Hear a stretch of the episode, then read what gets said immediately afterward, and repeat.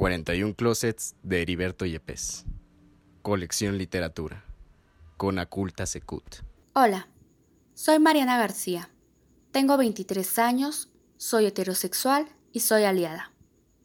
Capítulo 14 del libro 41 Closets de Heriberto Yepes.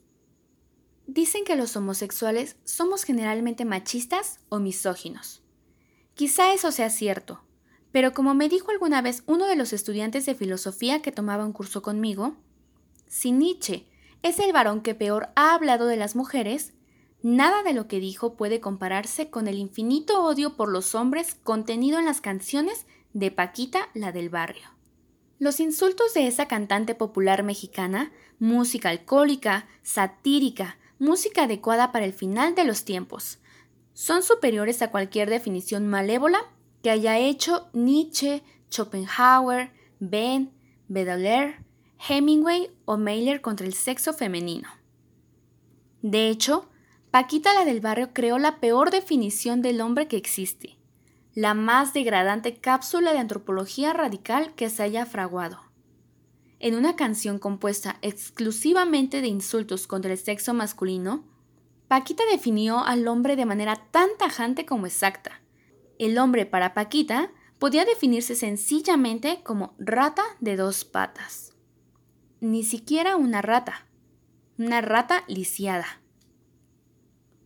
Nunca he tenido amigas lesbianas, aunque a muchos homosexuales no les queda otra que hacer amistad o complicidad con las lesbianas. Ellas en realidad son contrarias a nuestra causa. La única razón por la cual no se desploma por completo el interés que los hombres tenemos por las mujeres es que cada vez vemos más mujeres profundamente interesadas en otras mujeres. A los varones ese interés nos causa sospecha, nos causa curiosidad. Quizá después de todo, las mujeres tienen atractivos que no son desconocidos. Ayer escuchaba en la 91.1X de San Diego que en Estados Unidos es muy común que los hombres jóvenes tengan fantasías acerca de la phallic female.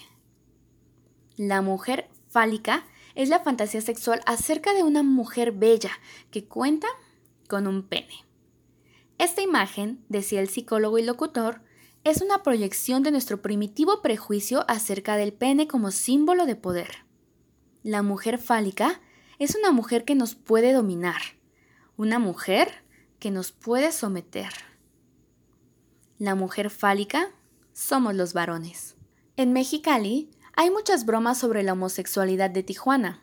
Una de las derivaciones de este humor dice que los hermanos Flores Magón, los anarquistas de principios del siglo XX que iniciaron la revolución en la península, se aliaron con anarquistas norteamericanos para fundar una república autónoma, una gran comuna, sencillamente porque los Flores Magón y los filibusteros gringos eran homosexuales y querían establecer el primer país en el mundo compuesto exclusivamente de hombres el único país en el mundo habitado y gobernado por maricas, jotos, cochones, mayates y queers. La República Federal Soberana y Gay de Baja California.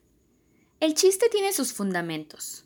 Si uno observa cuidadosamente las fotografías de los Flores Magón, se puede apreciar que ambos se pintaban las pestañas y las cejas. Número 1. Cagar lo espiritual hasta hacerlo palpable espiritualizar la mierda hasta hacerla invisible. Ese es todo el secreto del arte. Número 2. La prosa es una página en blanco sobre la que podemos cagar. La poesía, por el contrario, es una página ya cagada que primeramente hay que borrar. Glauco Matoso.